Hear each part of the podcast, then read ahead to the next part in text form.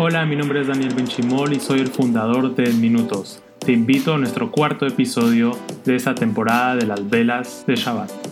Vamos a estar aprendiendo con nuestro rabino Daniel Ben Saken de Miami tres cosas muy importantes. 1. ¿Qué pasa si un viernes no he prendido las velas de Shabbat por cualquier motivo, ya sea que me olvidé o pasó algo y no las prendí? 2. ¿Qué bendición tengo que hacer cuando Shabbat cae el mismo día que un Yom Tov, como Yom Kippur, como Shavuot, como Pesach o cualquier otra fiesta? 3. ¿Primero tengo que hacer la bendición y después prendo? ¿O primero prendo las velas y después hago la bendición? Este podcast fue donado para el refugio Lema de Simcha Java Frida Badlian. Si quieres donar el próximo podcast, escríbenos a admin.edminutos.org. Seguimos entonces con favor de Dios con la Salahot de Adlakat Nerot. Dijimos en otro audio que la ley nos pide que prendamos una sola vela, una sola vela. Lo que se dice mi caradín con una sola vela es suficiente. Pero hay muchas costumbres de la cantidad de velas que se prenden, lo dijimos también. Eh, muchas mujeres u hombres prenden dos velas. Eh, por Zahor y Shamor, em, eh, otras prenden según la cantidad de hijos o miembros de la familia, cada cual tiene su propia costumbre. Ahora, hay una alajá eh, que dice que cuando la mujer está acostumbrada a prender, por ejemplo, siempre vamos a poner cuatro velas, y un Shabbat no porque tuvo un percance, porque tuvo un accidente, lo alenu, sino por, digamos, por negligencia. Prendió en vez de cuatro, tres. Ahora tiene que, eh, los jajamín pusieron una multa y a partir del otro Shabbat va a tener que prender cinco velas, o sea, una vela de más, que es la multa por no haber prendido las cuatro velas el Shabbat anterior. ¿Está bien? Ahora, el Yalkut Yosef dice, nosotros eh, recordamos que vamos por la alajá del Yalkut Yosef, dice que como hoy hay luz eléctrica y este, em, em, como ya explicamos, uno podría llegar a hacer verajá también sobre la luz eléctrica, como porque todo el lineán, todo el tema de la luz, de la vela, es la luz en sí misma, y antes no había luz eléctrica, entonces todas las, las luces, todo el iluminado era con velas, eh, entonces hoy no es así, entonces por cuanto que no es así, entonces ya la mujer se salva de esa multa, digamos, entre comillas, para este, prender una vela de más en, en caso de que se haya olvidado de prender esa cantidad de velas que estaba acostumbrada a hacer. Otra cosa más, un tema eh, que a veces se vuelve un poco conflictivo. Dije recién que nosotros vamos según la alajá del, del Yalkut Yosef, y mm, es el tema de la verajá. ¿Cuándo una mujer o un hombre tiene que hacer verajá? Eh, si antes del encendido de velas o después del encendido de velas. El Yalkut Yosef es muy determinante con eso.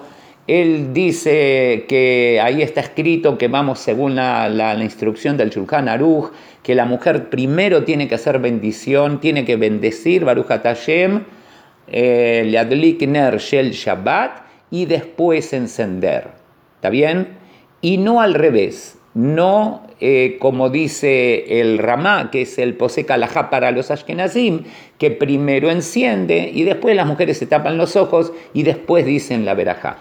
El Yalkut Yosef dije recién que es muy determinante, dice que según el Shulchan Aruch, eh, la mujer que hace así es verajá levatalá, eh, y que no tiene que hacer así. Y si lo hace así, tiene que dejar esa costumbre y hacer como dice el Shulchan Aruch. Así te has traído el, el, el Yalkut Yosef. Ahora, acá hay una realidad, que hay un Minak Kadmon, una, una costumbre de muchos, muchos años, muchos años, donde la mujer verdaderamente primero encendía las velas, se tapaba los ojos y hacía verajá.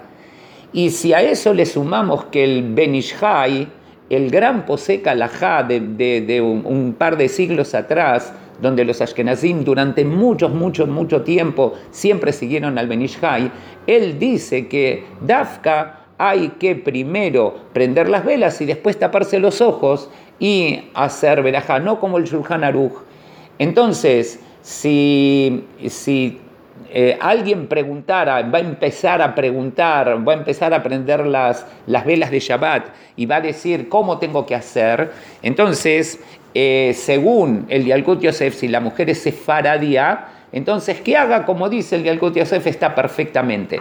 Pero la mujer que tiene la costumbre de hacer, como dice el Benishai, o como dice esa costumbre de que hace, ya está hace siglos atrás, de primero prender y después eh, taparse los ojos y después hacer la verajá, y tiene esa costumbre de la casa de sus padres y de sus abuelos, entonces eh, no tendría que cambiar y tendría que seguir esa costumbre. ¿Por qué? Porque tienen eh, en quien apoyarse, en posquín Faradim muy fuertes que tienen en quien apoyarse, a pesar de que el Shulchan Aruch no diga así. Entonces vamos según el Minag, y por supuesto que si una mujer ashkenazía eh, que siempre va como el ramá, que ella siempre primero va a aprender y después va a hacer la verajá, se va a casar con un hombre sefaradí, va a tener que dejar esa costumbre y eso sí, seguro va a, va a tener que hacer como la costumbre de la casa. Igual que la mujer sefaradía que se casa con un hombre ashkenazí, va a tener que dejar la costumbre sefaradí de su casa y eh, hacer como su marido ashkenazí. Espero que quede claro, a pesar de que es un tema conflictivo, pero bueno, hay quien dice de una manera, hay quien dice de la otra manera y cada cual con su minag, cada cual con su costumbre.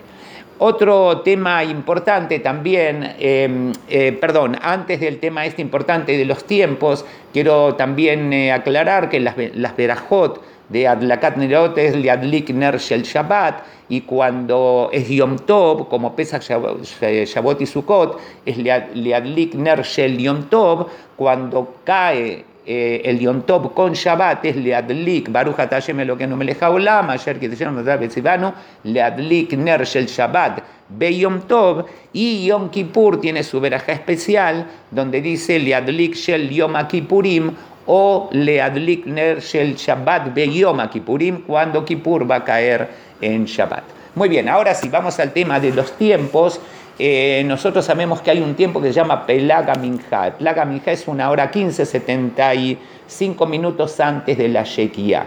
Hay una eh, costumbre entre los sefaradim, los sefaradim, eh, las mujeres sefaradiot, el hombre siempre va a empezar Shabbat en el Betacneset, pero a la mujer sefaradía en general empieza Shabbat no con el encendido de las velas, sino un ratito antes de la puesta del sol. Tenemos que aclarar que en la puesta del sol todo el mundo empieza Shabbat, acá no hay discusión y no hay excusa y nadie discute. Puesta del sol ya comienza Shabbat. La mujer sefaradía prende las velas y puede seguir haciendo trabajos normales y un poquito antes de la Shekia ya recibe Shabbat. Para eso necesita hacer un Tanay, una condición por lo menos una vez al año de que va a ser así. También puede hacer dos o tres o cinco días lo que quiera, veces al año, pero por lo menos una vez al año y eh, entonces se puede apoyar en eso. ¿Está bien? Ahora, siempre y cuando, dice el Yalkut Yosef, que ese encendido de velas sea como dicen los luaj, los almanaques, encendido de velas a tal hora, generalmente 18 o 20 minutos antes de la puesta del sol.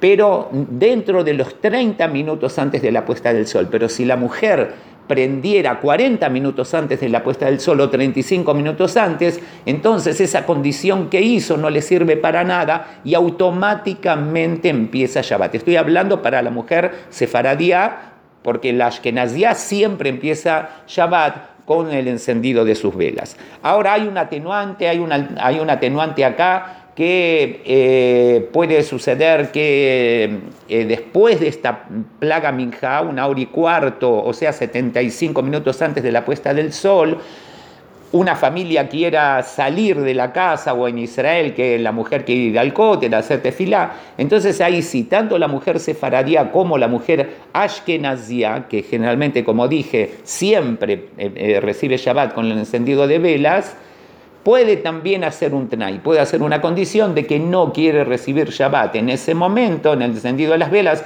y que lo va a recibir Shabbat en su tiempo. Entonces, ahí sí podría hacer una condición también la mujer ashkenazia y también la mujer sefaradía fuera de esos 30 minutos, pero siempre y cuando sea para una mitzvah, sea lo que llama un zorej, para una necesidad realmente importante, no porque se me antoja, porque tengo ganas de empezar hoy, este, no recibir Shabbat o encender hoy las velas más temprano, no, no, tiene que ser siempre por un zorej. Zorej quiere decir por una mitzvah, o ir a la casa de los padres, o eh, eh, por cualquier mitzvah que fuere, entonces ahí sí se puede hacer un tenay, una condición, y empezar Shabbat, antes, antes de la, eh, tanto como la mujer sefaredia como la mujer ashkenazia. Espero lo hayan disfrutado, los esperamos en el siguiente audio de En Minutos, y no se olviden que tenemos más yurim que pueden escuchar en nuestro podcast. Y la alajada del episodio consiste con el perfume. ¿Podemos usar perfume en Shabbat? Bueno, tendremos que ponérnoslos directamente en la piel, ya sea directo en el cuello o en las muñecas, pero no podemos ponerlo en la ropa. O sea que tenemos que tener mucho cuidado cuando nos ponemos perfume que sea en la piel y no en la ropa. Este podcast fue donado para Refugio Alemán de Simcha Java Frida Badlian. Si quieres donar el próximo podcast, escríbenos a admin.edminutos.org.